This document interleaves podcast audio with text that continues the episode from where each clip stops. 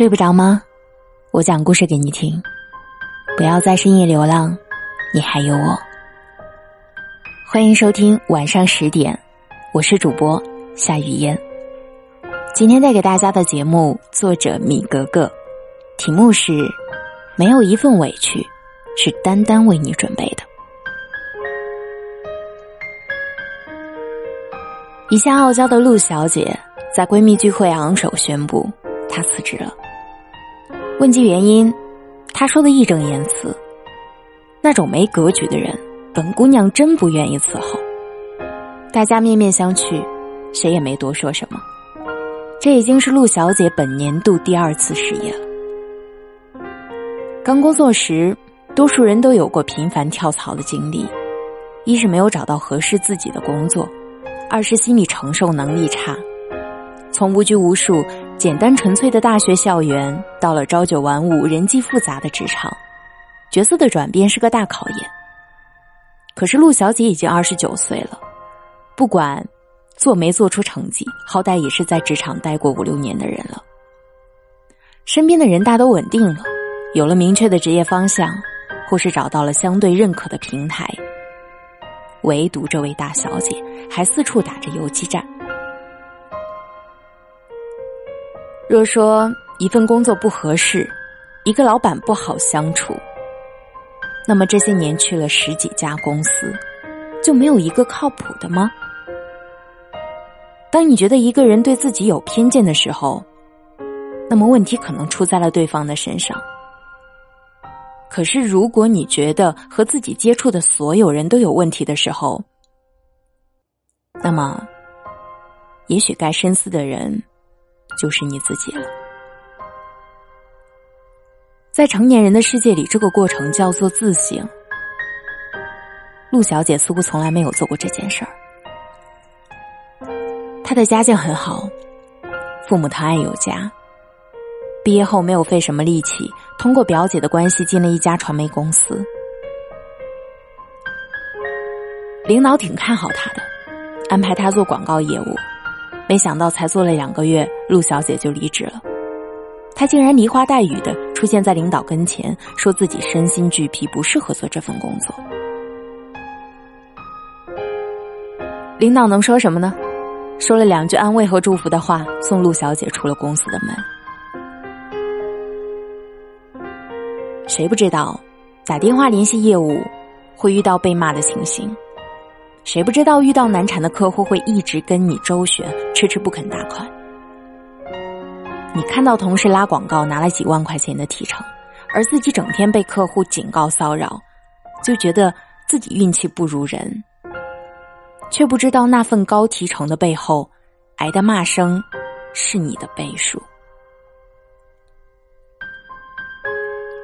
告别了业务界，陆小姐回归到文职，在一家器皿公司做秘书。产品上市之前，老板去洽谈合作，要陆小姐做一份近三年来的家用玻璃器皿的市场报告以及广告材料。陆小姐很上心，熬了两个晚上，总算做出一份有模有样的东西。刚巧那两天，老板短期出差，她直接把文件放在了老板的桌上。不知是其他人动过手脚，还是老板没有注意到那份文件。总之，老板出差回来后的第二天，就质问陆小姐怎么还没有把材料准备好，还说她做事不用心，一点都不着急。陆小姐心里这个憋屈呀，觉得这顿骂挨的也太冤了。自己熬夜加班赶制材料，却落得了做事不认真的骂名，心里很是不服。顿时，他的大小姐脾气就上来了，不顾经理室的门还敞开，就冲着经理说：“我那天发消息给您了，说材料已经做好放您桌上了，还特意给您发了一份邮件。您说回头再看，就算是没找到，您说我没做，是不是太冤枉人了？”一听这话，经理更生气了，强势的说：“我没有收到，每天那么多文件要处理，我哪有闲工夫整理文件？”我要是什么事都自己做了，聘个助理干嘛呢？陆小姐越想越生气，心里就像塞了一团棉花一样。经理遇到这样的助理，自然也不痛快。再见面时，两个人觉得有点尴尬。陆小姐脸皮薄，玻璃心，主动辞职了。后来的几份工作情况大体相似，领导指出工作上的纰漏，他觉得对方是在挑刺儿，多给他安排一些任务，他就说领导看不得自己闲一会儿，故意要整自己。领导批评他工作态度不好，他认为这就是下马威，想找更亲近的人替换掉自己。自小没受过什么委屈的陆小姐，只接受赞赏和鼓励，抗拒任何的批评指责。无论是不是自己的错，只要对方的话说的稍微尖锐点他的玻璃心立马被打击的粉碎。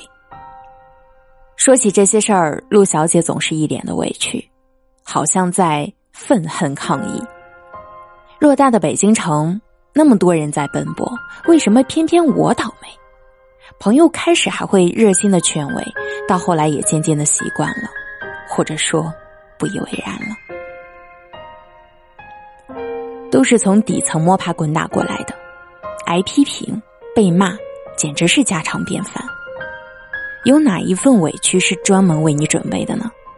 谁不是一年里冒出过三五次撂挑子不干的念头，而后又默默的咽下委屈，继续埋头做事？那些不顺心的事儿，真不是换个公司、换个领导就能解决的。人在职场一天，委屈就如影随形，哪怕你做到了中层、高层，也一样得背负恼人的误解和指责。我以前的一位上司，踏实肯干，脾气又好，对下属很是和气。可在一次公司例会上，老板却当众数落他。说他递交的数据报告有问题，不够清晰明了，剖析的不到位，最后还加了一句“能力不行”的判词。好歹也是中层领导，要面对一个部门的下属，被批成这样，怎么下得了台？我和一位要好的同事当时都攥了一把汗，还在想事后要怎么宽慰一些上司。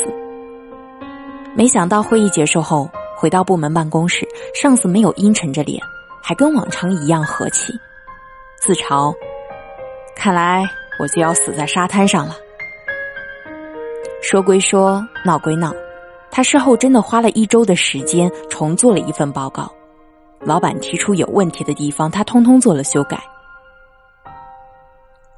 至今我还记得他跟我说过的一番话：“想出人头地，就不能给自己留退路。”遇到事儿就想退的人，注定走不远。是啊，年轻的人谁不是怀揣着梦想上路的呢？可为什么有的人能走到理想的殿堂，有的人却迷失在路上？这其中有运气的问题，但更多的还取决于我们在面对拦路虎时的态度。委屈。是检验一个人心理素质的标尺。弱者遇见他总是退避三舍，愤恨抱怨；强者遇见他总是迎难而上，查漏补缺。越是站得高、走得远的人，对委屈的消化能力就越强。他们总能在咽下委屈后，将其转化为成长进步的养料。我很喜欢一句话：如果你觉得这次的委屈特别大。或许是因为这次的收获也特别大，没有白吃的苦头，委屈的存在不过是用刺痛的方式告诉我们一个真相：有些事情你做的还不够好，你的才华暂时还撑不起凌驾于梦想。咽不下的委屈，都是因为太过玻璃心而已。就算有些委屈是真的，像陆小姐被经理误会，做事不认真。那也没什么大不了，老板非圣贤，孰能无过？不问青红皂白，怪罪了你，听听就好了。有则改之，无则加勉，无需费力去辩解，一笑而过重新打印一份交给领导他立刻就会明白此举无声胜有声。面对委屈咽下去是一种胸怀释怀放下是一种自保。我是主播夏雨嫣谢谢你听到我。想要收听我的更多节目可以在喜马拉雅主页搜索夏雨嫣找到我。也可以在微信公众号或新浪微博搜索夏雨嫣晚安。你在南方的艳阳里大雪纷飞我在北方的寒夜里四季如春。如果天黑之前来得及我要忘了你的眼睛穷极一生做不完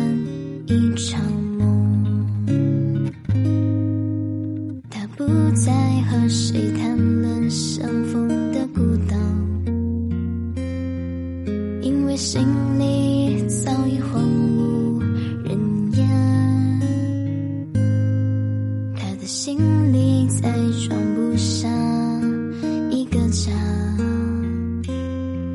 做一个绝对。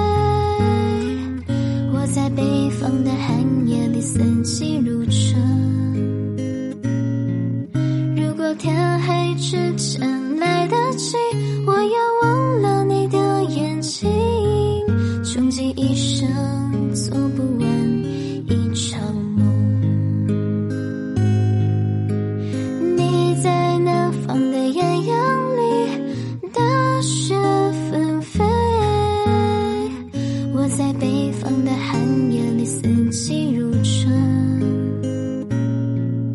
如果天黑之前来得及，我要忘了你的眼睛。